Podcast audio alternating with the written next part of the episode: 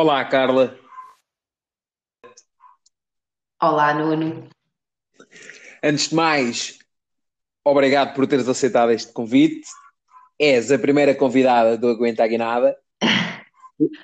Sim. Por isso, pessoal, preparem-se que vai ser uma entrevista top e obrigado por estarem desse lado.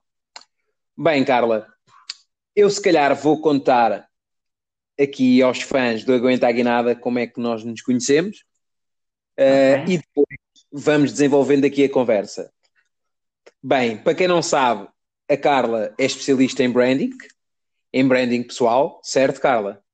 Sim, também, também branding pessoal, sim. E também para empresas, certo? Sim, aqui o universo das marcas, portanto, temos aqui a vertente da, da marca pessoal, digamos assim, não é? De- do indivíduo, da pessoa, e depois sim, a vertente das marcas num contexto de negócio, no contexto empresarial, sem dúvida.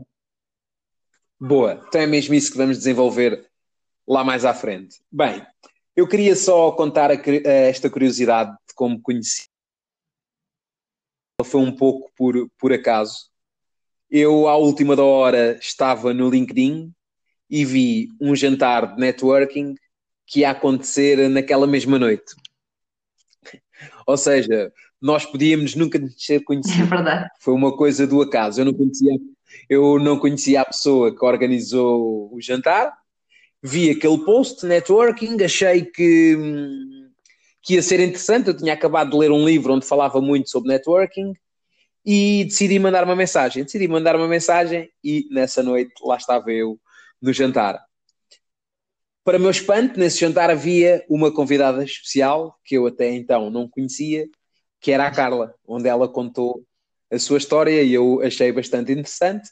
E desde aí temos desenvolvido, temos estado a desenvolver uma amizade e eu tenho acompanhado o trabalho da Carla e acho interessantíssimo e achei que a Carla seria uma das pessoas indicadas para ser a minha primeira entrevistada. Por isso, vou começar por perguntar quem é a Carla Costa? Oi, sem, sem pressão, não é? Ah, que responsabilidade, logo a primeira convidada, Nuno. Ah, não, foi muito bom, foi muito bom ouvir-te, já agora antes de responder, ah, ouvir-te fazer aqui o flashback, não é, da, de, de como nos conhecemos. Ah, realmente estes acasos da vida, não é, estas oportunidades que nós às vezes agarramos e, e, e o que tu sentiste, dizer que mesmo não sentiste em relação a, a mim, eu senti em relação a ti, portanto é recíproco devolver-te isso. Um, quem é a Carla Costa? Olha, a, a Carla Costa é, é uma mulher um, de 41 anos, quase a fazer 42, uh, que sente que, que tem feito o seu caminho, tem feito o seu caminho e, e que ao fazer o seu caminho encontrou, eu acho que nos últimos anos, posso dizer, e, e se calhar tem sido mais um processo dos últimos quatro anos, eu posso dizer que é uma mulher que encontrou o seu lugar no mundo, ok? Ah, é uma mulher que durante algum tempo ah, sentia que faltava algo na sua vida, sabes? E que por uma série de eventos pessoais e, e profissionais, portanto aqui todo, todo um percurso, ahm, portanto levou-me a que eu ahm, conseguisse encontrar o meu alinhamento, em que eu sinto que uh, a pessoa que eu sou hoje em dia um, está um, traduzida, está refletida uh, em todos os planos da, da, da minha vida, seja no, naquilo que eu faço profissionalmente, seja no meu contexto pessoal, a nível de, de relações de, de, amizade e de família, na forma como eu me dou aos outros, sabes, como eu me comunico aos outros. Há, há uma leveza em mim que, que eu procurei durante muito tempo e que, que não sabia como, como encontrar, como enraizar aqui dentro. E então acho que posso dizer isso. Acho que sou, sou essa pessoa que encontrou o seu lugar no mundo e que hoje em dia tem uma leveza que, que durante muito tempo procurou e, e, que não sabia como alcançar. É um bocado abstrato, eu sei, mas. Então, olha, não, não é. Deixa, deixa que te diga que, que nota-se. Hum. Nota-se perfeitamente que és uma pessoa é uma mulher resolvida, que transmite leveza, nota-se isso em tudo o que tu fazes, tanto profissionalmente como pessoalmente, por isso queria te dizer que é uma coisa que se nota. Bom. Por isso estás de parabéns de teres encontrado, se calhar encontraste o teu propósito, não é? Como, como nós dizemos no, no coaching. E já agora, como falaste disso, queria então que, que me falasses um pouco uh, como é que encontraste uhum.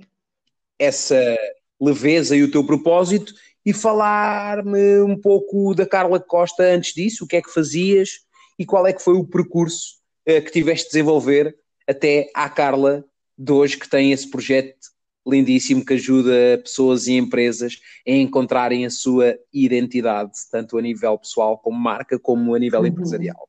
Olha, isto começa, bem, começa há, há 20 anos, não é? Quando nós chegamos àquela fase em que temos de decidir o que é que vamos fazer um, profissionalmente, não é? Aqui, aqui a nível do, do percurso académico, eu, eu, sou formada em Comunicação e Relações Públicas, Comunicação Empresarial, portanto, explicar aqui que a parte, a vertente do jornalismo nunca foi algo que eu explorasse, acho que aliás dentro da comunicação foi das poucas coisas que eu nunca explorei, foi jornalismo.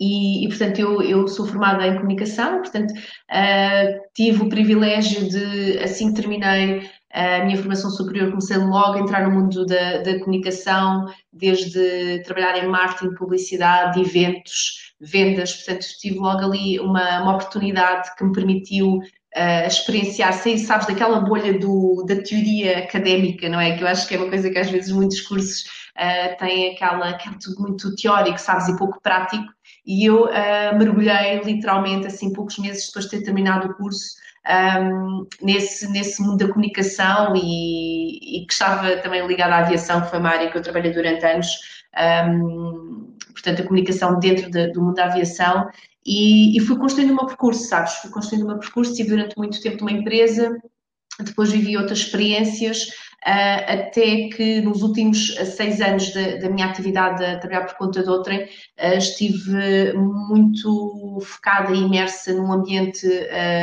multinacional, em que, que estava numa escola de aviação em que era responsável de, de comunicação e, e, marketing dessa, dessa empresa. Foi, posso dizer que foi assim a primeira oportunidade que eu tive um, à séria, sabes, de, de, de, poder, pela minha iniciativa e, e, pela minha visão, poder implementar uma estratégia uh, de comunicação uh, de A a Z, sabes? Nunca tinha tido essa oportunidade até então. E foi brutal, tinha, tinha carta branca, portanto desenvolvi toda a estratégia de comunicação, marketing e vendas da academia, isto aqui em Portugal. Uh, e sabes aqueles momentos na vida em que, em que está tudo a correr tão bem, eu tinha assim o meu dream job, sabes, trabalhava um, com autonomia, era reconhecida, uh, estava a apresentar resultados, portanto as coisas estavam a correr bem. Uh, e de repente acontece um daqueles, sabes, um daqueles... Um, solavancos da vida e, e, pronto, e a empresa onde eu estava decidiu, um, portanto, fechar, porque era, uma, era um contexto de uma, de uma empresa multinacional, uh, eles tinham acabado de adquirir uh, outras escolas de aviação, portanto, eu vos explicar que eu trabalhava numa escola de aviação aqui em Portugal, em Évora concretamente, uh, e, e, pronto, e, e, perante essa situação eu tive duas, havia duas opções, eu ou, ou iria ficar desempregada, uh, mas foi-me dada uma solução, portanto, não, não era só essa alternativa, havia uma alternativa que era uh, mudar-me uh, para a Inglaterra, trabalhar com a equipa de vendas da escola em Oxford, pronto, e, e aí começou uma, uma aventura da minha vida, portanto, ficar no desemprego para mim não era uma opção, eu na altura estava, estava sozinha, não tinha, não tinha filhos também, não tinha nada que me prendesse aqui no sentido, sabes, de, de casa, de, uh, de, responsabilidades, e então embarquei nessa aventura.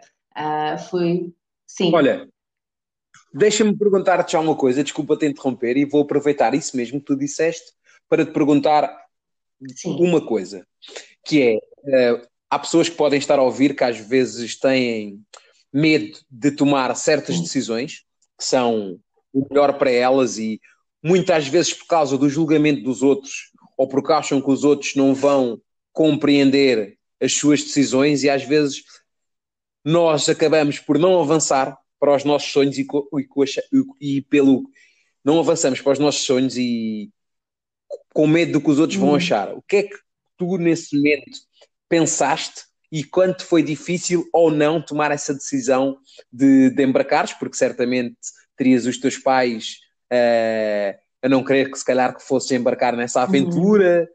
O que é que tu pensaste e como é que foi tomar essa decisão? Olha, uh, epá, na altura foi brutal, sou sincera, porque isto vem na sequência, se quer só fazer aqui um enquadramento, isto vem, falando, no, como eu disse no início, esta questão do caminho, que é um percurso, não é? E já são, pronto, é, é o que é, é o meu, não é? Um, eu, eu tinha, eu quando quando tiveste a oportunidade de trabalhar em Évora, Uh, no, no, portanto, durante este processo em que eu disse que estava a viver o meu sonho profissional, aconteceu uma separação. Portanto, eu separei-me de uma pessoa com quem tive quase 10 anos, portanto, uma relação muito longa, que não, não era assim uma relação muito um, positiva para mim, portanto, e quando eu me libertei dessa relação, uh, eu sinto que eu renasci, sabes? Portanto, esta situação, esta oportunidade de ir para Oxford, acontece numa altura em que eu estava, eu na altura tinha 33 anos, portanto, estava assim a renascer, sabes? Enquanto pessoa, enquanto mulher, estava, estava realmente a perceber pela primeira vez na vida o que é que era estar por minha conta e risco um, porque, pronto, tinha vivido com os meus pais, depois estudei fora de casa, tive sempre assim, vivi com outras pessoas, depois uh, entrei naquela relação de quase 10 anos, portanto, tive sempre, sabes, tive sempre ali alguém ao meu lado, e pela primeira vez aos 33 anos, imagina, não é? Tipo, eu a sentir o poder, o meu poder pessoal, olha, que é, que é o que eu trabalho agora com as pessoas, uh, na parte da, da, marca pessoal, o meu poder pessoal, esta coisa de que uh, sinto-me poderosa, sabes, aqueles momentos na vida, pronto, e quando esta oportunidade uh, para ir para a Inglaterra acontece, eu tinha acabado, estava a morar sozinha, tinha a minha vida toda organizada, tinha o meu trabalho de sonho, pá, e de repente eu, eu, estava completamente disponível, sabes? claro que os meus pais, como tu disseste, acharam que, pronto, ficaram um bocadinho preocupados, não é? Porque agora é outro país, um, mas eu sou uma aventureira, isto para te dizer que eu acho que nós não fugimos àquilo que somos. Eu, eu estava numa fase da vida em que eu estava muito conectada com a minha essência, uh, acho também com a minha intuição e que queria, queria descobrir, sabes, o que, é, o que é que há mais, não é? Para além desta vida que eu tenho, o que é que há mais à minha espera. E então eu acho que me consegui libertar um bocadinho dessa, dessa questão do julgamento dos outros, eh, porque eu estava muito, eh, pela primeira vez, estava a viver a vida eh, nos meus termos e nas minhas condições, sabes? Mas quando tu sais de uma relação em que tu sentes que não tens. eu saí desta relação sem perceber muito bem quem era, sabes? Fui mesmo literalmente à minha procura, porque eu era a pessoa dentro daquela relação, eu não sabia quem era fora da relação, e então foi esse processo de construção e que tive tive quase um ano, penso eu, até essa oportunidade de Oxford, sim, até surgir, e, e, quando ela, digamos, quando ela apareceu, eu estava disponível para agarrar. Não sei se isto responde à tua questão, mas estava disponível. Responde. sim. Responde, responde muito bem e queria então reforçar então aí um ponto que é tu numa idade que muitas mulheres acham que estão velhas e que querem assentar e, e ter outro tipo de vida porque acham que já não têm idade para concretizar os seus sonhos, tu nessa idade, aos 33 anos, provaste que é possível ir eh, correr atrás de um sonho e que basta querermos. Boa. Uh, então, e depois de embarcares nessa, nessa aventura, que foi também onde te ganhaste mais experiência ainda para fazer uhum. o que fazes agora, como é que Sim. foi? Como é que foi estar num país diferente, uma cultura diferente da nossa, aprender outras coisas. Como é que fala-me fala um bocado sobre essa experiência e sobre o crescimento da Carla Costa como uhum. profissional nessa área Sim. e nessa altura? Ah, só para complementar, eu acho que pá, eu acho que nunca é tarde para nós seguirmos os nossos sonhos, sabes, Júnior? Eu acho que às vezes nós é que eh, criamos essa, essa ideia, ou, ou, também às vezes outras pessoas à nossa volta podem, podem de certa forma transmitir isso, mas eu acho que nunca é tarde, sabes? Esta questão da idade acho que está tudo mesmo na nossa cabeça. Mas eh, a questão de, não sei se concordas já agora, também com. Olha, concordo, concordo a 200%. Eu ainda ontem estava a ver hum, a História de Deus hum. com o hum. Morgan Freeman. Eu sou grande fã do Morgan Freeman. E ele tinha outro, outro programa também que estava no Netflix, que era a História de Todos Nós, que era muito giro. Mas este agora eh, eh, estava a ver e acabei de ver agora as três temporadas, onde o Morgan Freeman hum. conta a história dele. E havia um detalhe que eu não sabia. O Morgan Freeman só teve o sucesso que queria aos 50 anos. Ou seja, ele aos 8 anos pensa e começa a correr atrás do seu sonho, que, que era ser ator e que sonhava com Hollywood. E o miúdo do Mississippi, há 72 anos atrás, onde a escravatura estava no seu auge, sonhar em ser ator e com Hollywood é um sonho que toda a gente iria dizer que era impossível. E ele nunca perdeu isso de vista. E já fazia teatro e alguns filmes pequenos. E aos 50 anos teve a oportunidade da vida dele e num casting de um filme que eu por acaso acho que ainda não vi esse filme, que é de um filme que ele faz de chu, ele curiosamente tinha assistido na rua a um chulo a repreender uh, uma rapariga e ele nunca pensou que aquilo Uau. ia ser útil para ele. E ele, nesse, nessa audição, foi buscar tudo o que tinha visto e aquelas experiências menos boas que ele tinha tido uhum. em sítios pobres para levar essa verdade para a audição e ele fica com esse papel aos 50 anos. Pronto, é a história que nós conhecemos. História, sim, sim. Já é, o que nós, já é a história que nós conhecemos e hoje com 80 anos é sem dúvida uma das estrelas. Para mim, ele e o Jack Nicholson são as estrelas máximas do cinema. Eu sou grande Sim. apaixonado do cinema e por aí, por vezes, esta história é, é uma das, como, como é. tantas outras. Por isso eu concordo plenamente contigo, mas como é óbvio, a sociedade impõe-nos hum. barreiras psicológicas que por vezes nós temos tendência a acreditar, porque somos construídos uh, quase uhum. assim desde miúdos e balizados com barreiras invisíveis que às vezes temos tendência a acreditar, mas cabe-nos a nós acreditar no que Sem nós dúvida. queremos, por isso concordo. Sem dúvida, concordo sonhar, não é? Sonhar é tão bom. Bem, então, olha, voltando aqui, eu também dizer também adoro o Morgan, sim, também é um dos meus atores, uh, incrível essa história. Vou, vou ver o documentário, deixaste-me curiosa. Mas a pergunta era como é que tinha sido Oxford, não é? Boa. Como é que foi esta aventura? Para explicar como é que cheguei até ao ponto em que estou agora. Portanto, Oxford, olha, foi, foi uma, uma experiência incrível. Uh, nós, quando estamos disponíveis não é, para ver experiências, e eu sou, eu sou, é engraçado, hoje em dia eu reconheço uma pessoa ambiciosa e vou-te explicar o que é que é a ambição para mim. É uma ambição de querer mais que nunca foi uma coisa material, percebes? Obviamente sempre tive, sempre tive preocupação Boa. em ter uma vida financeira confortável, mas sempre trabalhei para isso, estás a dizer? Nunca foi uma coisa que me foi dada de bandeja, não é? Tipo, eu provava o meu valor e depois, ao provar o meu valor, isso acabava por vir, a recompensa financeira. Um, mas eu sou uma, uma, pessoa ambiciosa no sentido de que quero sempre mais, eu sou uma perfeccionista também, sabe? Portanto, isto está tudo interligado. Eu sou uma pessoa que, que, e que hoje em dia, tu falas muito nisto, uh, que é esta questão da, da, abundância. Portanto, para mim, a, a, ambição está ligada, profundamente ligada à abundância, não é? Esta questão de pá, tens abundância de saúde, de amor, de, de, boas relações, sabes? De oportunidades, realização, realização completamente. Pessoal. Então, hoje, mas ah, na altura eu não sabia isso, percebes? Agora à distância estou, a relembrar a história, mas eu sempre fui ambiciosa no sentido, ah, imagina, eu queria, às vezes estava no trabalho, e, eu queria crescimento, sabes? Queria aprender a fazer coisas novas, queria evoluir enquanto profissional. Claro. Pronto, então fui para o Oxford com essa, com essa garra.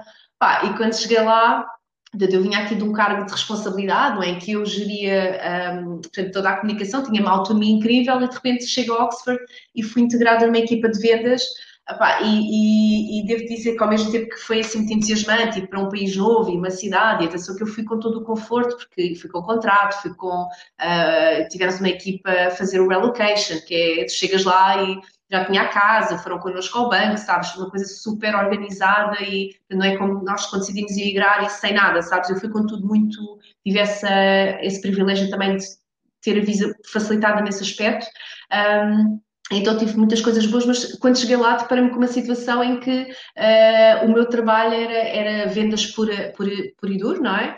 Uh, no sentido de estar ao telefone, de enviar e-mails e de fazer a visita à academia, porque nós tínhamos uma, uma trabalhava numa academia hum, muito conceituada a nível mundial, que é, na altura era Oxford Aviation Academy, uh, depois entretanto tornou-se CAI, porque era da CAI, CAI Oxford Aviation Academy, e, e, então era uma, uma academia muito, com uma reputação muito grande, mas o meu trabalho era, pronto, eu sentia o peso e a responsabilidade de estar a representar aquela marca, e, e, a trabalhar para aquela empresa, mas, mas, senti que houve um lado de mim que ficou, então, mas agora vou fazer isto, sabes, de género, eu queria mais, eu achei que aquilo era um bocadinho redutor, no sentido em que eu não, nunca fui uma pessoa só puramente de vendas, as vendas para mim fazem parte da comunicação um, e do, deste universo, mas fazer só venda, eu nunca me vi só como uma vendedora, sabes, eu sou uma comunicadora e e sentia que, aquele, que aquela função era redutora.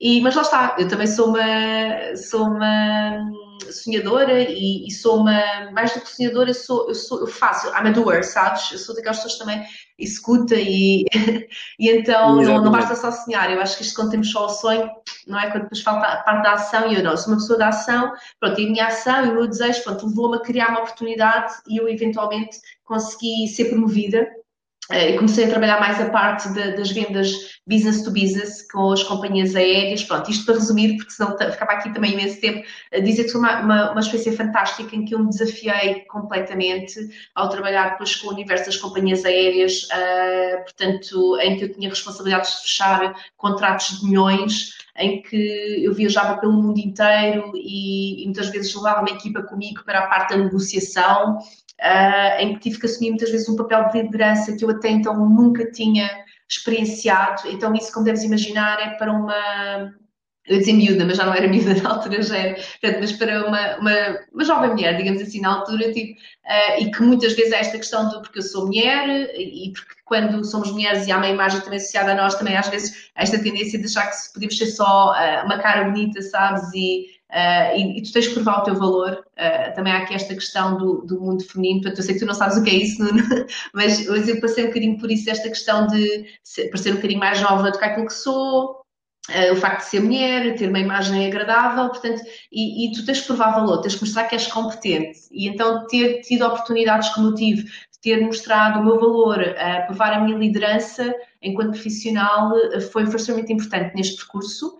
Um, e eu acho que isso me ajudou para o trabalho que eu faço agora por conta própria, sabes? Uh, sem dúvida fez-me reconhecer que uh, eu tinha capacidade para trabalhar por conta de outra, mas eu, havia ali qualquer coisa em mim que já, já era um potencial, digamos assim, para eu colocar, eh, como eu costumo dizer, os meus tesouros, sabes, as minhas competências uh, ao serviço de outra coisa, sabes? Se quer de uma coisa maior. Pronto, isto para dizer que depois voltei para Portugal, uh, continuei a trabalhar Sim. Espera, ah, já lá vamos, já lá Sim. vamos, já lá vamos. Boa. Boa, uh, eu queria Sim. dizer uma curiosidade. Uh, pronto, além do mais, apesar de teres dito de teres dito que tinhas as condições, não deixas de ter, ter que sair ah, da tua zona de conforto. Apesar de teres falado que tinhas condições, que era uma grande empresa, muitas das pessoas às vezes também têm essas condições e não saem para largar com medo de largar uhum. a sua zona Verdade. de conforto. Porque, e às vezes essa zona de conforto até se torna desconfortável, que é o que, que, é o que acontece com a maior parte das pessoas. Só que como já é uma dor e uma vida que elas conhecem, uh, têm medo de arriscar e entre o medo de uma vida que desconhecem, preferem ficar numa dor que já conhecem e acabam por, um, por não avançar. Olha, queria dizer uma curiosidade que é, eu já não é a primeira vez que ouço a tua história, e quando tu falas hum. na tua história, uh, eu lembro-me sempre de, daquela série que era o Sexo e a Cidade, aquelas mulheres poderosas. Estás a falar a sério, muito bom. Sou fã, adoro Sexo e a Cidade, adoro, adoro. Eu não sei não. se já tinham dito isto. Mas quando tu falas disso, e como, pronto, como era nos Estados Unidos, eu lembro-me sempre disso, mulheres atarefadas, do mundo dos negócios, Lembro-me sempre disso, Muito não sei porquê. Fica aqui, fica aqui esta curiosidade. Bem, então agora, se calhar, um, passando um bocado mais à frente, tu estavas uhum. com uma vida de sonho Sim. para muitas mulheres. Um, como deves imaginar, há muitas mulheres que poderão estar a ouvir e mesmo outras que não estão a ouvir e que não vão ouvir, teriam esse sonho que, que basicamente muitas mulheres anseiam por uma vida uh, de poder e bem realizada a nível profissional, o que é que te faz largar essa vida na Inglaterra, Nuno. Eu sei que o Sex, Sex and the City é incrível, eu também sou mega fã, mas não, eu fui mesmo a Inglaterra, foi Inglaterra.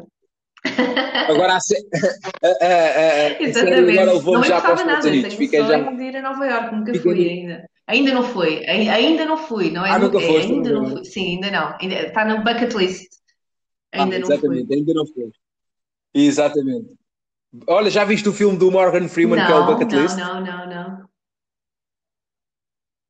Olha, então tens que ver que é ele e com o Jack Nicholson. Ah, não, já vi, já vi, pera, que São duas uh, ele vai para a terminal, não é?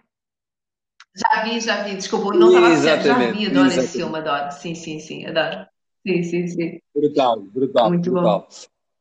Mas olha, mas curioso, pronto, uh, tu, como, como, como a história, a tua história faz-me lembrar o sexo da cidade, tipo dinheiro empreendedor. Já estavas a viajar. Já estava já estava em Nova York. Era mesmo aqui, era mesmo aqui no, no Calhau, aqui ao lado, pronto. Vocês chamam sempre o Calhau, não é? Aquela ilha.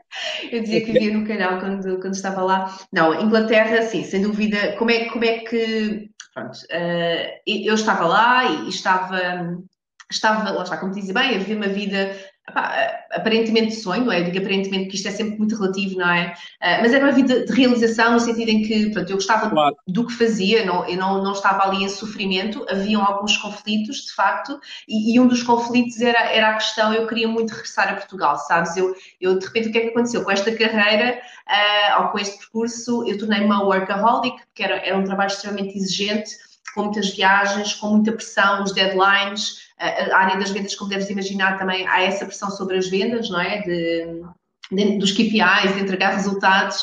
Uh, claro. E eu era, ah, eu estava fora do, do país e, e, em Inglaterra é muito difícil fazer amizades. Um, no trabalho havia um ambiente saudável, percebes? Mas depois fora do trabalho uh, eu sentia que, portanto, tinha também os meus colegas portugueses, tinha dois colegas portugueses, uh, mas para além disso sentia que o meu mundo era muito limitado, sabes? Eu sentia muita falta das minhas pessoas, do meu país, eu amo Portugal, portanto, uh, em Inglaterra, como deves imaginar, também os dias de sol são, são muito menores do que os dias que temos aqui na altura eu sentia essa, sabes, essa falta. Então eu fechei um contrato enorme, um contrato de 33 milhões de dólares canadianos, uh, com uma companhia aérea um, árabe e eu vi ali a minha oportunidade, sabes? e eu disse-lhes que queria voltar para Portugal. Pronto, e foi aí que, que, que, surgiu, lá está, eu acho que nós temos que criar as nossas oportunidades, que, como tu disseste bem, às vezes os contextos estão lá, não é? Mas nem sempre nós geramos a ação que possa ser favorável para nós, ou porque, imagina, se eu tinha fechado este contrato, e se eu tivesse, eu queria vir para Portugal, e se eu tivesse não tivesse gerado ação, não é? Se eu tivesse ficado, uh, se eu me tivesse convencido, se eu tivesse contado a história a mim própria, ah, não, eu julgo que me vão dar isto, eu se calhar teria ficado lá, não é? Mas eu tive aqui Estás a perceber? Eu percebo perfeitamente quem está a dizer e concordo. Uh, portanto, às vezes as, as, as, oportunidades estão lá ou as condições estão lá, mas uh, cabe-nos a nós olhar para elas e, e, e, gerar a ação, porque é só assim que, de facto vem a transformação. Tem tudo Sim. a ver. Tem tudo a ver também como é que as pessoas veem as coisas, por isso é que há pessoas que veem o copo meio Sim. cheio e outras veem meio vazio, não é? Os ditados não aparecem por acaso. Uh, porque há pessoas que metem o foco sempre nos problemas Sim. e outros metem nos resultados. E mais uma vez foi isso que tu, foi isso que tu fizeste Sim. e viste aí a tua oportunidade. Eu, por acaso, aqui há, aqui há tempos fiz um post sobre isso, que é as oportunidades só surgem se nós também as criarmos. Nós temos que Sem ver, porque dúvida. senão é só mais uma coisa, Sem é só dúvida. mais um acontecimento banal que nós não, se nós não estamos atentos para aquilo, nós não não, não, é, não metemos é, em ação e nem ligamos. É, eu... Por isso temos, temos que estar muito atentos e com o foco e com a energia bem focada naquilo que nós queremos para notarmos. Eu, eu queria dizer aqui uma curiosidade que é tem a ver com o poder do foco. Eu por acaso digo muitas vezes isso numa, numa palestra, nas palestras que dou, que é, por exemplo, uh, tu tens um carro, certo? Pronto. E tu, se calhar, até então, antes de pensares comprar esse carro, não reparavas em muitos é, carros sim. igual ao teu, certo? A partir do momento que compraste esse carro, parece que quando vais a andar já montes de pessoas é têm verdade, esse carro, sim. certo é errado?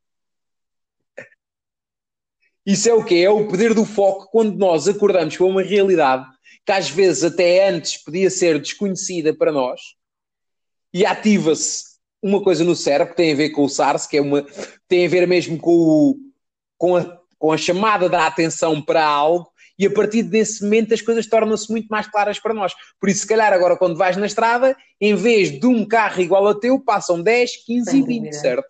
Sem dúvida, sim. Esse é o poder do foco na vida. Ou, por exemplo, às vezes também dou o exemplo uh, das mulheres, por exemplo, às vezes, ou das grávidas, ou quando compram uma mala, até então, quando compram uma mala, por exemplo, começam a ver senhoras só com as malas iguais. Porquê? Porque até então nós não estávamos tanto acordados para essa realidade, e a partir do momento que o nosso cérebro acorda para essa realidade, nós uhum. estamos a ver isso em todo o lado. Eu, por exemplo, para terminar este exemplo, eu agora comprei um contentor para, para a minha marca de roupa, que estou a transformar em pop-up, estou a transformar em loja. Boa, boa. E o meu... Parabéns, estou a acompanhar, já vi as famílias no Instagram. Parabéns. Ah, boa, boa, boa. Obrigado, obrigado. E, do, e, como tenho o sonho também fazer uma casa de contentores, quando vou na rua, quando passo a caminhão com contentores, eu noto logo. Estás alerta. Mas pronto, é essa a curiosidade, é, é essa a curiosidade do fogo. Bem, depois aproveitaste, voltaste para Portugal. Vez, é, estava a viver a minha vida de sonho, estás a ver? uh, estava, pá, vim morar para o centro de Lisboa, estava super feliz, um, inscrevi-me pós-graduação, estava, ou seja, voltei a estudar, continuei a trabalhar para eles, explicar isso também, não continuei a trabalhar para a empresa, portanto eu consegui negociar, olha, estamos agora a viver esta realidade do teletrabalho, uh, portanto comecei a viver essa realidade nessa altura, ok? Um, Portanto, eu trabalhava com a condição de poder continuar a viajar, portanto, eles deixaram-me vir porque eu tinha o portátil, tinha o telemóvel da empresa, portanto, eu disseram, Carla, we don't, we don't care, sabes? Aquela coisa do. Eles tinham uma visão muito global, não é? Uma empresa que tinha, tinha uhum. um, funcionários e, e, empresas no mundo inteiro, portanto, eles tinham uma visão muito global uh, e havia uma confiança também no meu trabalho, porque já havia provas dadas, eu já estava com eles há, há cinco anos na altura, sim. Uh, e, e, pronto, e, isso aconteceu, eu estava a ver a minha vida, pronto, e estava a ver a minha vida até que a vida me parou, como eu costumo dizer, sabes? Pronto, a vida parou-me porque houve um evento e é, e é curioso estarmos a gravar, uh, não sei quando é que vais lançar este podcast, mas uh, faz precisamente esta semana quatro anos que, que aconteceu um evento que mudou a minha vida, uh, que foi, que foi, pronto, foi a descoberta de uma doença um, uma doença terminal um, no meu pai e no espaço de um mês e meio ele partiu. Portanto, faz agora dia 7 de maio, 4 anos que ele partiu. E essa, sabes, quando tu estás a viver, eu estava a ver a minha vida, claro que havia ali, claro que a nível da empresa havia alguns conflitos, estás a perceber, de valores, havia coisas que, era uma empresa muito grande, eu não concordava com algumas decisões, uhum. uh, com a visão da própria empresa, às vezes, porque é uma multinacional cotada em bolsa, pronto, uma coisa muito complexa, com uma estrutura muito lenta, sabes? As tomadas de decisões, muitas pessoas a decidir, uma hierarquia muito extensa, sabes? E tudo aquilo causava alguma, internamente, algum conflito, alguma ansiedade até, e a pressão do meu trabalho. Mas pronto, eu estava a viver, pá, numa casa maravilhosa que eu tinha alugado no centro de Lisboa, arrendado. Pode haver agentes imobiliários a ouvir isto, não é alugado, é arrendado. Uma casa que eu arrendei no centro de Lisboa, Uh, e estava a fazer pós-graduação, tinha voltado para o pé dos meus amigos e da minha família, e todos os fins de semana à margem sul, almoçar com os meus pais, estar com o meu irmão, portanto, ao fim de semana, estava feliz, sabes, estava feliz, estava, às vezes aqueles momentos de, sabes, de poder pessoal, de, pá, no sentido não do sítio de ego, genuinamente, mas era num sítio de, pá, tô, ok, tinha este objetivo e cumpri, sabes? Um, e pronto, ele ficou doente e depois faleceu, e pronto, e aí dá-se uh, aquilo que eu acho que foi, sabes, a minha primeira tomada de consciência verdadeira, sabes? Aquele momento em que tu olhas para dentro de si e fazes aquela pergunta que é, que é assim chave, que é, és feliz, sabes? e, e eu percebi que não era feliz, uhum. eu percebi que, que, que, que a tristeza que eu sentia naquela fase uh, ia muito além do luto do meu pai, além da partida dele. Uh, então fui fazer um retiro, escrevi-me no retiro, sabes aquelas coisas que vêm ter contigo, lá está, quando estás disponível, as coisas vêm ter contigo, então inscrevi-me no retiro um, ehm, e fui fazer um retiro, três dias e pá, esse retiro foi um confronto comigo própria, sabes, quando tu não tens escapatória, porque quando a vida está é, tá a acontecer e tu estás, tens tantas distrações e, e estímulos e, não é, às vezes não te focas em ti, e no teu, que, que eu costumo dizer que é um olhar para dentro. Um, e, e, aí eu tive a oportunidade de o fazer. Aí, pá, não havia telemóvel, não havia, sabes, havia só meditação, havia uh, muitos tempos de silêncio. E, e, aí eu tive um confronto comigo, uh, de mim para mim, em que eu, de facto, coloquei uma série de questões, se era feliz, o facto também desta questão de perceber, obviamente que eu sei que a vida é finita, não é? Que somos todos, não que ninguém é mortal, tu não és, eu não sou, uh, no sentido, não é, de terreno, mas efetivamente uh, eu questionei-me de, pá, não é, se isto acabar amanhã, tipo, eu estou a viver a vida que eu quero viver, e eu percebi que não estava, sabes? Eu percebi, lá está, este meu lado, lá está, da tal ambição uh, ou da realização, aqui se calhar neste caso, eu percebi que não, era, não estava realizada, que a minha vida ok, eu tinha um trabalho que eu gostava, eu era bem remunerado, eu tinha uma vida confortável, pá, mas eu, eu percebi, eu preciso mais do que isto, eu preciso de um sentido para a minha vida, o tal propósito que tu falavas no início. Pronto, e é aí que nasce uh, o desejo de, e a ação, lá está, de perceber, ok, se eu quero diferente, eu, já eu tomei contacto com uma evidência que eu já não consigo ignorar, não é? Tipo, eu já não quero esta vida para mim, primeiro ponto. E, e o segundo ponto foi, ok, então, se eu não queres para mim, eu vou ter que fazer diferente. Se eu quero um resultado diferente, que eu ainda não sabia o que era, estás a perceber? Portanto, aí, aí é uma fase de, de, de, de confronto uhum. comigo própria, não é? Uh, e depois, ok, então, mas o que é que tu vais fazer em relação a isto, não é? Então, se não é, não é isto que queres, o que é que vais fazer? E, e eu decidi que me ia despedir, uh, decidi que ia dar uma volta de 180 graus à minha vida, decidi que não queria encargos financeiros, que queria ter liberdade, alguma liberdade para poder fazer as minhas escolhas, e então, então dá-se uh, a decisão de eu me despedir e de, de, voltar para a casa da minha mãe, para não ter o encargo de despesas fixas, não é? Uh, e de poder decidir o que é que eu ia fazer, sabes? Foi, foi nessa altura. Um, e foi assim. Sim. Boa. Boa, tocaste, disseste, disseste hum, aí uma coisa importante que é nasceu o desejo e a ação, não é? E disseste uma coisa boa que é eu que há dias estava a ler um livro e li lá uma coisa que nunca mais me saiu da cabeça que é hum. o valor da ideia está no seu uso. E é completamente verdade. Uma ideia só por ela assim não vale é nada. Temos que meter em prática, sem dúvida, para essa ideia ter valor. Porque uma ideia nas minhas mãos ou nas tuas mãos, não é? Tem um valor diferente. Eu estava a ler um livro do Brian Tracy, uhum. que é o Começa pelo Mais Difícil, creio que foi nesse livro, se não, penso que não estou em erro, onde lá no livro falam a história do, do vendedor da Coca-Cola. Falam de uma história da Coca-Cola. E, e falam da história da Coca-Cola, onde a pessoa que inventou era um fazendeiro. E o fazendeiro tinha ali aquela bebida que tinha inventado e foi vender a um farmacêutico a ideia. Mas a ideia na mão do fazendeiro só valeu cerca de mil dólares. Não sei se era mil dólares naquela altura.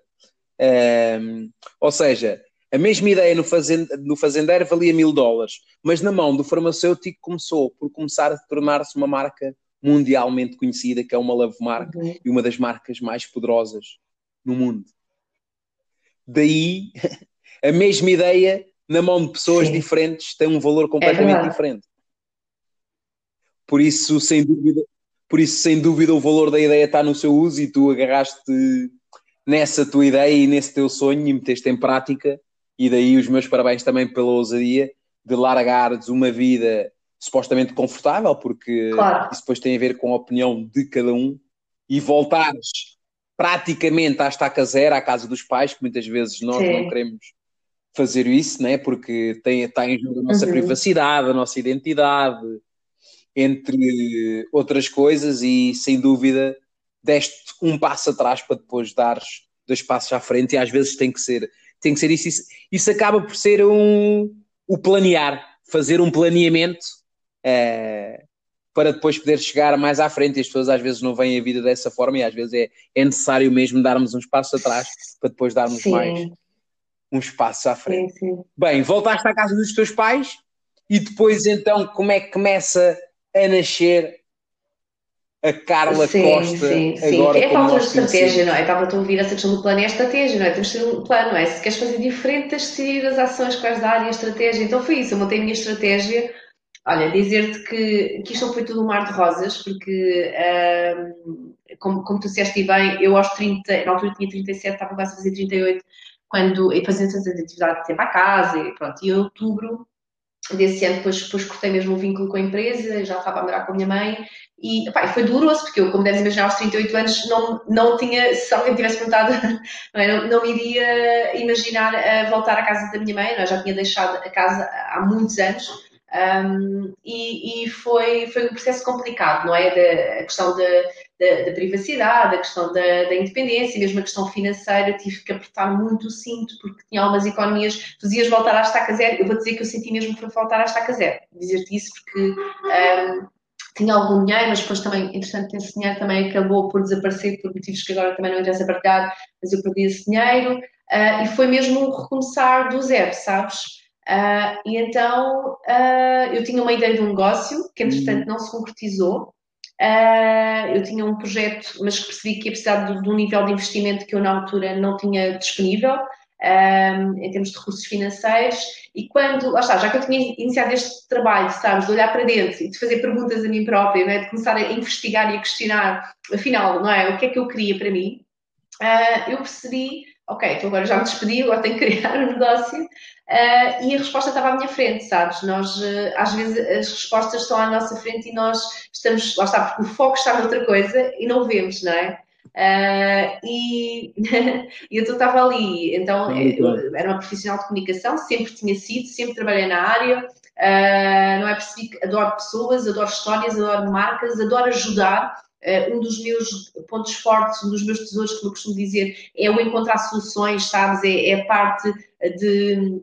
Eu estou sempre a contornar obstáculos, sabes? É tipo, há aqui uma questão, então, como é que vamos resolver? Eu não sou uma pessoa de, uh, sabes, de se conformar. Uh, portanto, esta, esta minha capacidade de, de, me ligar ao outro, da empatia, de, nas vendas isso é precioso, como deves imaginar, a parte da relação, da escutativa, da, sabes, do, eu sou uma pessoa também que, em termos de diplomacia, assertividade, também um, são pontos fortes em mim. E eu pensei, não, eu vou, eu vou colocar isto tudo ao serviço do negócio. E assim nasce a consultoria de comunicação. Na altura eu criei a Carla Costa Consulting, uh, que uh, quando tu me conheceste eu ainda tinha a Carla Costa Consulting, estava aqui no processo de rebranding.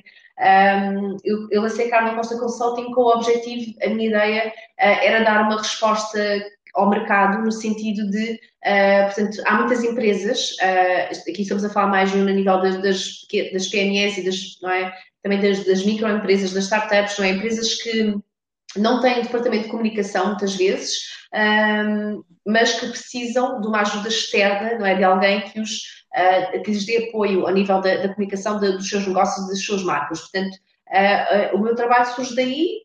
comecei logo com o objetivo de ter serviços que, que dessem resposta a essa, essa necessidade e, e, nomeadamente, os diagnósticos de marca, não é? Com a parte também de implementação de estratégia, depois aqui toda a parte na altura da assessoria de imprensa, ativação de marca, portanto, produção de conteúdos, portanto, comecei por aí, uma fase inicial. Um, e depois, ou está, tu começas o caminho, não é? Como estavas a dizer, temos oportunidades e temos a ação. E depois o que é que acontece? O caminho começa-se a desenrolar. Uh, e do ponto em que eu comecei, não é? Há quatro anos até o ponto em que eu estou agora, pá, o meu negócio transformou-se noutra coisa, ok? Portanto, a essência continua a ser a comunicação, mas houve aqui ramificações e, e, e, mais do que ramificações, houve uma consolidação daquilo que eu queria entregar, porque um, eu, há aqui um enquadramento, não é? Eu vinha de um, de um, contexto muito corporate, eu própria era um bocado corporate, sabes? Um, e eu tive de desconstruir essa Carla para me tornar outra coisa, não é? E daí a tal leveza que eu te falava no início, quando tu perguntavas quem é Carla, uhum. uh, eu durante muito tempo uh, pá, alimentei uma série de crenças limitadoras. E o que eu sinto que este processo de construção do meu negócio fez muito por mim foi muita libertação um, ah, dessas camadas, sabes, e de crenças que me limitavam. Uh, e então foi esse processo de me libertar de uma série de coisas, uh, do meu próprio auto-julgamento, uh, do julgamento externo, uh, muito esta questão de ter noção do meu valor uh, individual, sabes? Independente daquilo que possa ser a opinião de alguém, porque há sempre alguém que vai ter opinião sobre nós, uhum. sobre mim, sobre ti. Sim. Claro, eu ia. E é, ainda bem que tocaste nisso. Eu ia por acaso perguntar qual é que era uma dessas crenças e acho que acabaste por tocar agora Sim. nelas, que era Sim, se calhar o medo do julgamento um dos grandes medos, já os sete grandes medos dos seres humanos, e um dos grandes medos dos seres humanos é, uhum. é o medo do julgamento, é o medo, ao fim e ao cabo, quase de não sermos aceitos, e isso está ligado porque a nossa, a nossa mente é uma mente reptiliana que foi desenvolvida no tempo dos Homo sapiens, onde os seres humanos Sim. tinham que viver em comunidade para sobreviverem. E onde, nessa altura, era muito importante nós sermos aceitos pela uma comunidade. tanto aceitos como pessoas, como pessoa, como aceitos uhum. pelas coisas que nós fazíamos. E daí esse medo uh, acompanha-nos até hoje, que é o, me o medo do julgamento do, dos outros. Mas eu aí tenho uma coisa a dizer, normalmente digo sempre isto. Tenho duas notícias para as pessoas, uma boa e uma má. A má é que vai sempre haver julgamento uhum. e nós nunca vamos agradar a toda a gente. É impossível. A boa é que nada bom. disso importa para a e nossa quando nós nos libertamos disso, não é? Quando nós nos libertamos disso. É. é. Exatamente. A aceitação, a hum. aceitação tem que começar primeiro em nós próprios. Eu estava a ver uma coisa do Gary View e o Gary View dizia que a partir do momento que um homem, um homem ou uma mulher, torna-se livre e começa a cada vez menos preocupar-se com o julgamento dos outros, essa pessoa torna-se poderosa de uma forma sublime. Porque o deixarmos ter medo do julgamento dos outros dá-nos uma possibilidade de fazermos o que queremos, no momento que queremos, com quem gostamos, com quem. Ou seja, dá-nos uma possibilidade infinita de corrermos atrás dos nossos sonhos para sermos felizes, independentemente dos outros estarem connosco ou não. E acho que o segredo da felicidade está mesmo em sermos livres. Uh, e acho que, sem dúvida, eu quando também ouvi isto, fez para mim todo o sentido. E acho que eu vejo por mim uma das minhas características é eu faço. Hum. E se eu tiver que errar, erre por mim, não pelos outros, não pela opinião dos outros. E acho que, sem dúvida, acho que faz muito falta às pessoas serem livres e e largarem-se das amarras de, da opinião da sociedade, que é uma Sim, sociedade. Sem dúvida. Não, pai, estava a ouvir que subscreve tudo o que disseste, esta parte, então, esta questão do errar, sabes? Eu era, eu, sou, eu, eu era uma perfeccionista, tu não imaginas o qual eu sofria com os meus erros, uh, mas sofria mesmo, durante anos sofri, pá, e hoje em dia, para teres, para teres uma noção, tipo. Um, pá, eu brinco, eu assumo, eu, pá, é tão libertador, esta coisa para errar faz parte, não é? Errar faz parte, não é? Porque eu às vezes, de coisas pequeninas, sabes, de e-mails, de coisas de palavras, eu era muito, muito, muito exigente comigo. Pá, e realmente, quando tu, tu, percebes que isso tem a importância que tem, e que estás a perceber que não, que não é, nós, ninguém aqui é perfeito, não é? Esta questão, errar, aquela questão do errar é humano, sim. Mas olha,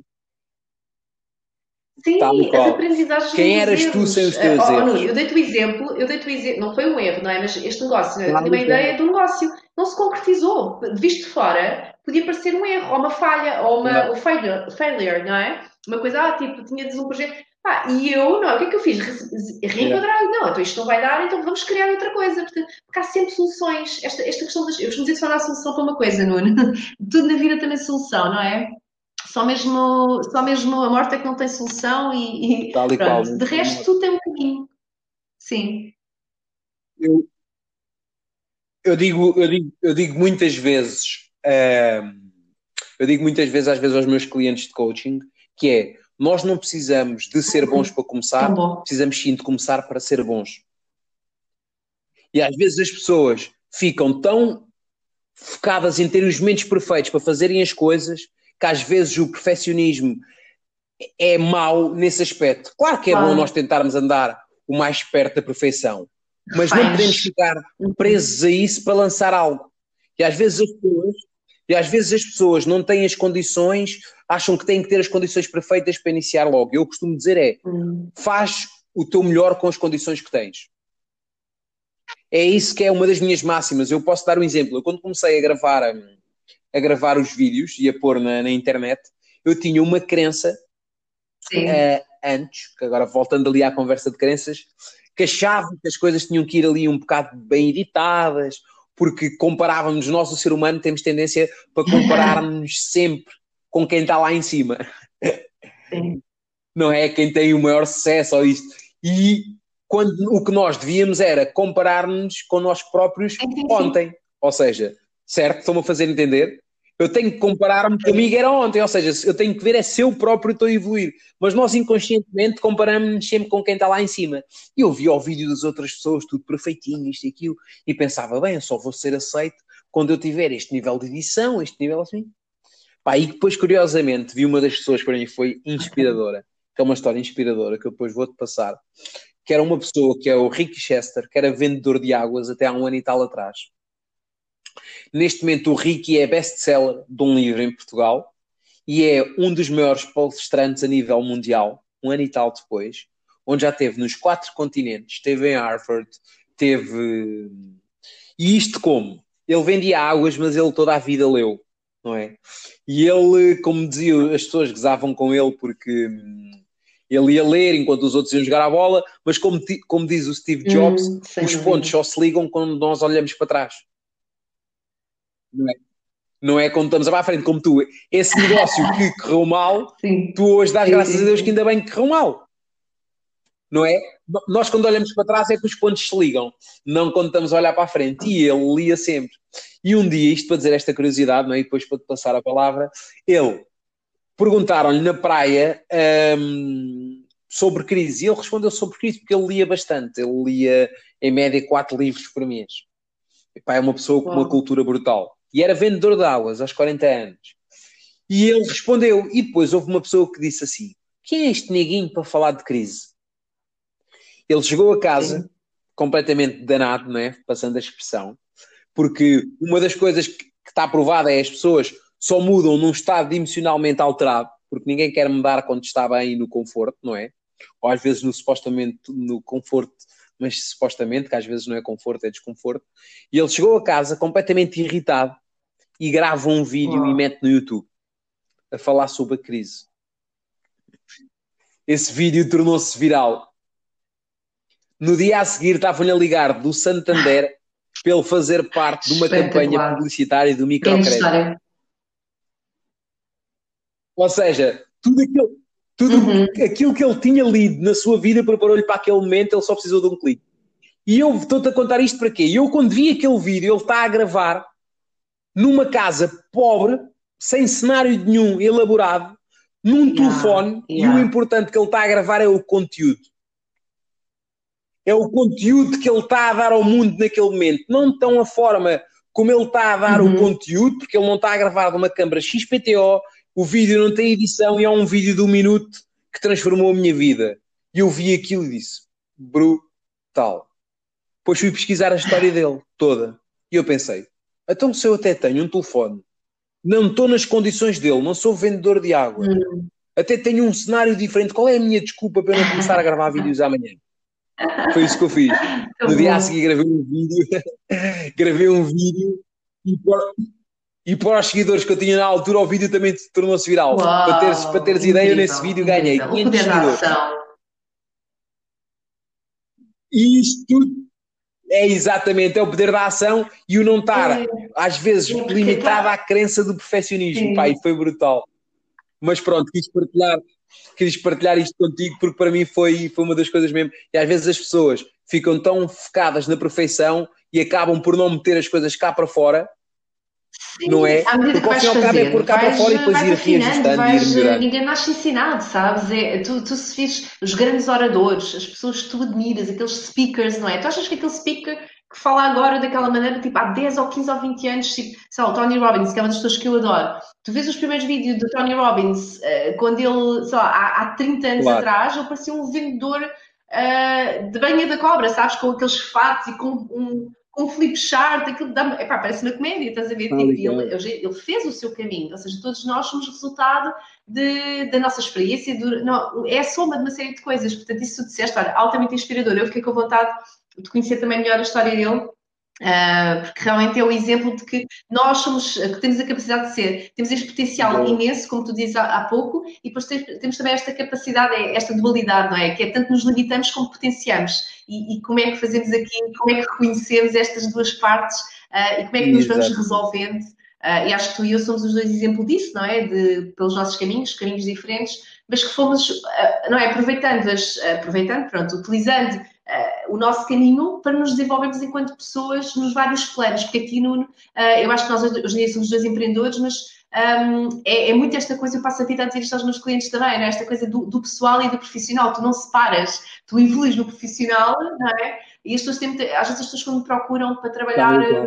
Uh, só a marca, não é? Só, e principalmente quando tem marcas pessoais que estão muito ligadas ao negócio, uh, e eu tento sempre explicar a importância de se começar por trabalhar a marca pessoal e por trabalhar a base, porque é isso que vai alimentar o negócio, uh, para ser autêntico e para ser. Portanto, é, é um caminho, sem dúvida que é um caminho. Exatamente. Tal e qual. Olha, então e agora fala-me então do teu projeto em concreto. Pronto, acabámos por falar um bocado do crescimento e e todo o processo.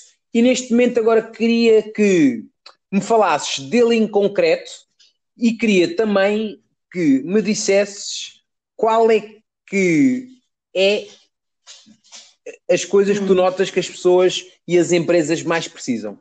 Fala-me do teu processo puro e duro e depois dá-me dois ou três insights de Sim, coisas então, que tu achas que seja realmente que, de facto, começou tudo com a consultoria, como eu disse há pouco, só para reenquadrar, uh, o negócio evoluiu e eu no início, eh, já evoluiu, principalmente no, no, ano passado, em 2019 eu já tinha, em termos de serviços, já tinha tudo muito organizado, mas só no início deste ano é que eu, uh, portanto, lancei para o mundo agora um site uh, e o rebranding da marca, que deixa aqui o porque o que é que aconteceu, Nuno? Nós começamos o caminho Uh, e de repente uh, eu sim continuo a ser consultora e é, e é, um dos pontos fortes do negócio, já vou explicar, mas já não sou só consultora, não é? Portanto, houve aqui uma formação de programação neurolinguística, uh, houve uma certificação de formação de formadores, portanto, houve aqui uma série de outras competências que eu fui adquirindo. Ok? E isso levou-me a pensar, de facto, ter o Carla Costa Consulting era redutor, não é? Ter um negócio que só remetia para a consultoria, porque eu às tantas comecei a fazer mentoria, uh, comecei a dar formação uh, e o meu negócio ganhou aqui outra forma, ou seja, transformou-se à medida que eu fui avançando. Portanto, hoje em dia, se eu tiver que definir o meu, o meu, aquilo que eu faço em termos de, de serviços, um, eh, portanto, está muito assente em duas áreas principais, que é a consultoria e a formação, precisamente. Uh, eu dentro da, da consultoria Portanto, trabalho essencialmente com, um, com marcas, com, vamos falar de projetos, negócios, não é? Uh, tenho aqui dois tipos de, de, perfis, tenho, até diria três. Tenho pessoas que estão numa fase em que ainda não têm negócios, estão na fase inicial de querem criar um negócio. Um, tenho pessoas que já começaram a criar, mas precisam. Um, ah, e, portanto, e nessa primeira fase, pessoas que não têm nada precisam do apoio um, 360, não é? Muitas vezes aqui ao nível da estratégia, ao nível de, de, logotipo, a nível de site, portanto, muitas vezes um apoio que é um apoio um, uh, geral, digamos assim, e eu para, para esses casos conto muito com o apoio uh, também dos meus parceiros a nível de design, de, web design, de fotografia, de vídeo, portanto, uh, parceiros que me dão esse apoio, porque o meu foco está aqui muito na parte da, da análise da estratégia e às vezes da implementação uh, da parte da estratégia da comunicação Uh, depois, por outro lado, tenho, um, portanto, uh, esses clientes que já têm algo criado, às vezes já têm um logotipo, imagina, até já têm um site, mas criaram sem orientação nenhuma. Então, o que é que acontece? Há um desalinhamento da comunicação. Elas procuram porque sentem que aquilo que elas criaram não reflete, na verdade, aquilo que elas querem que, que, que reflita, não é? Muitas vezes a proposta de valor, muitas vezes o ADN, uh, uhum. aqui o ADN estamos a falar valores, missão e visão da marca. Um, portanto, esta questão, muito, a questão da proposta de valor, do porquê, porquê que eu sou diferente, porquê que os meus serviços são diferentes de, de, outra pessoa, como é que eu mostro esta proposta de valor, como é que eu traduzo isto em palavras, em, no, no branding da marca, sabes? Um, e depois tenho um terceiro perfil de, de, clientes que já são clientes até que já têm uma marca, imagina, tipo há 5, 6, 8, 10 anos, como já tive vários, de uma marca que foi criada, as coisas foram correndo bem, mas nunca foi trabalhada a parte da estratégia de comunicação. E então as pessoas já estão num, patamar de maturidade uh, em que precisam lá estar uma análise uhum. externa, e entram muitas vezes o meu serviço do diagnóstico marca, em que eu vou devolver. Um, Uh, ao cliente uh, uma análise completamente isenta e parcial uh, daquilo que é o estado atual da marca, num, com o objetivo de, de, levar a marca para um outro patamar, sabes?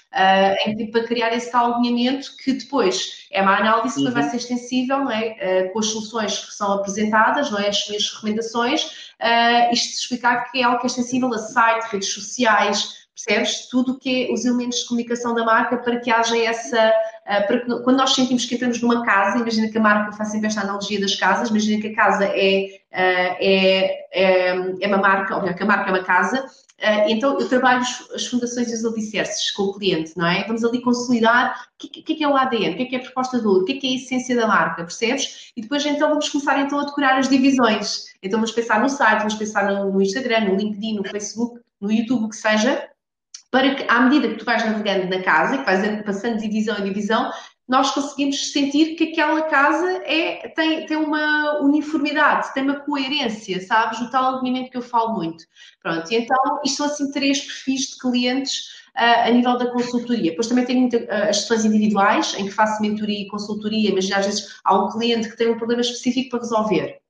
Não é? Às vezes é uma questão de naming, às vezes pode ser uma questão de slogan, pode ser uma questão de quer definir as personas ou o target, uh, o tal ADN que eu já falei, Uh, outras vezes o storytelling, percebes? Isto aqui já, são muitas as, as, as, áreas que se pode trabalhar numa consultoria uh, individual, portanto, e, e, também oferecer esses serviços. Um, e depois uh, tenho a parte também de implementação, é? muitas vezes em que faço também implementação de projetos.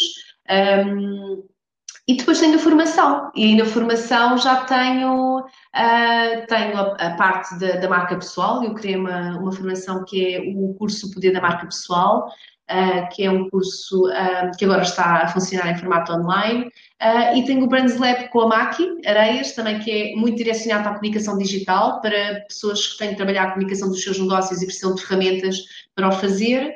E o Agente que Marca, que é uma formação de marca pessoal, mas exclusiva para agentes imobiliários, que tenho em parceria com o Máximo Forte, que é uma, uma das referências do setor aqui em Portugal.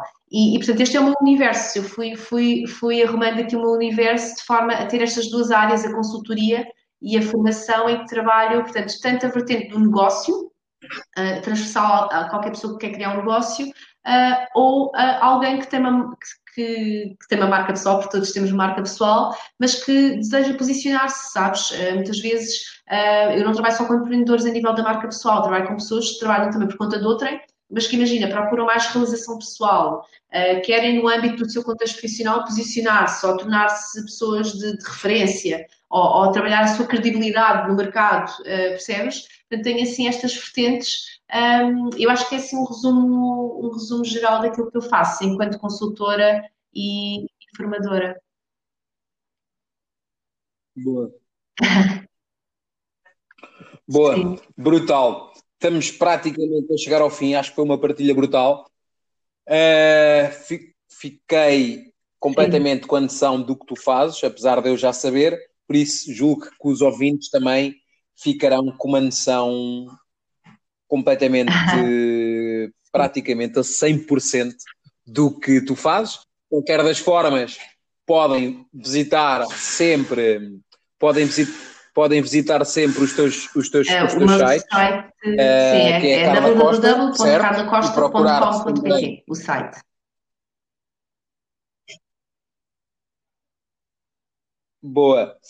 Por isso, Carla, para nos despedirmos, queria que, se fosse possível, deixasse só uma mensagem a quem pensa começar uma mensagem. por Bem, conta Tenho própria. muitas, mas vou tentar condensar aqui para não nos alongarmos mais. Um, uma mensagem, olha, tem a ver com, com uma das coisas que nós falámos aqui há pouco, tem a ver com esta questão um, da, da aceitação que eu ligo ao acreditar, sabes? Esta, uh, este acreditar em nós próprios, porque eu tenho esta crença de que nós muitas vezes uh, sabemos aquilo que queremos, sabes?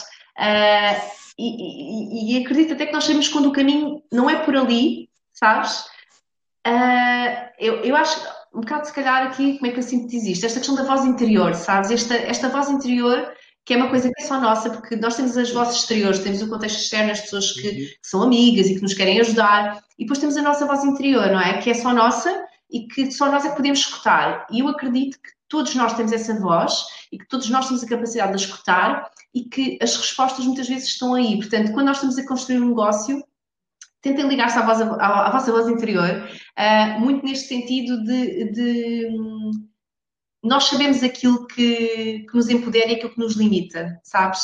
Uh, então, o ter consciência daquilo que nos empodera e daquilo que são os nossos diferenciais e, e, e a proposta de valor, isso eleva-nos. E, e, por outro lado, reconhecer aquilo também que de alguma forma nos bloqueia um, é útil porque é isso que nos permite transformar e trabalhar o que temos para trabalhar, não é? Que nunca vamos ser seres perfeitos, mas temos sempre aspectos de melhoria. Portanto, eu acho que é muito esta questão de ouvir a voz interior, de acreditar uh, em vocês e no vosso potencial Uh, e também, uh, isso agora fez-me lembrar, esta que tu partilhaste, é um bom exemplo né, de, de, de, de, ele ter sido criticado e, e, e ele foi, agarrou e só deu mais força para ele pôr as coisas cá fora no mundo não é, e partilhar com os outros. Portanto, se ele tivesse ficado pelo, uh, não é, refém do comentário de outra pessoa, não teria gerado aquela ação. Portanto, o acreditar, ele sabia que ele era capaz, no fundo é isto que eu estou a tentar dizer. Um, e, não é? Sabia, nós sabemos que é isto, nós sabemos. E depois é esta questão, só para fechar, da, resiliência. Eu acho que é, uh, vão, vão, sempre haver alturas, tu sabes isso, eu sei isso, qualquer pessoa que tem negócio sabe isto, que não é um mar de rosas, há momentos duros, há momentos difíceis, mas quando nós acreditamos no nosso valor, quando nós acreditamos no, no, no poder daquilo que entregamos ao outro, quando há essência naquilo que fazemos, uh, nós sabemos o nosso porquê e, e, isso torna as coisas mais, mais fáceis e, e, eu acho que o caminho é por aí. Portanto, acho que é isso, Nuno. acho que é por aí. Boa. Basicamente, então, acho que tem a ver mesmo com uma as pessoas fazerem uma uma reflexão, terem uhum. uma autoperceção de quem são e o que querem, uh, responsabilizarem-se, uh, pensarem quais são os seus pontos fortes e quais são os seus pontos fracos, não viver um estado de vitimização e meter sempre as culpas no ambiente externo, mas olhar sim interiormente e verem o que é que pode depender delas e o que é que elas podem melhorar identificar os pontos fortes e trabalhar neles, como se não houvesse amanhã, e trabalhar também nos pontos fracos, como se fossem pontos fortes. E Sim. acreditar, sem dúvida, acreditar uh, que é possível, porque tudo o que nos rodeia está, o mundo está rodeado de histórias lindíssimas e nós temos que nos focar nas boas e não nas más como dizem na Fórmula 1, quando se vai fazer uma curva, o piloto foca-se na curva e não no poste, porque se focar, se focar no poste bate. Uh, e é isso, é termos que acreditar que tudo é possível e tudo depende de nós. E tem que ser, eh, temos de ser nós a dar o primeiro passo e temos de ser nós a acreditar em nós, porque se nós não acreditarmos, muito menos os outros vão acreditar. E é isso. Olha, Carla, um obrigado por este momento brutal, um momento extraordinário. Um, aos ouvintes para ficarem por aí e para não perderem o próximo Aguenta a Guinada. Carla. Obrigada, Nuno. Foi um prazer. Obrigado. Um beijinho. E aguenta a Guinada. Obrigado, obrigado.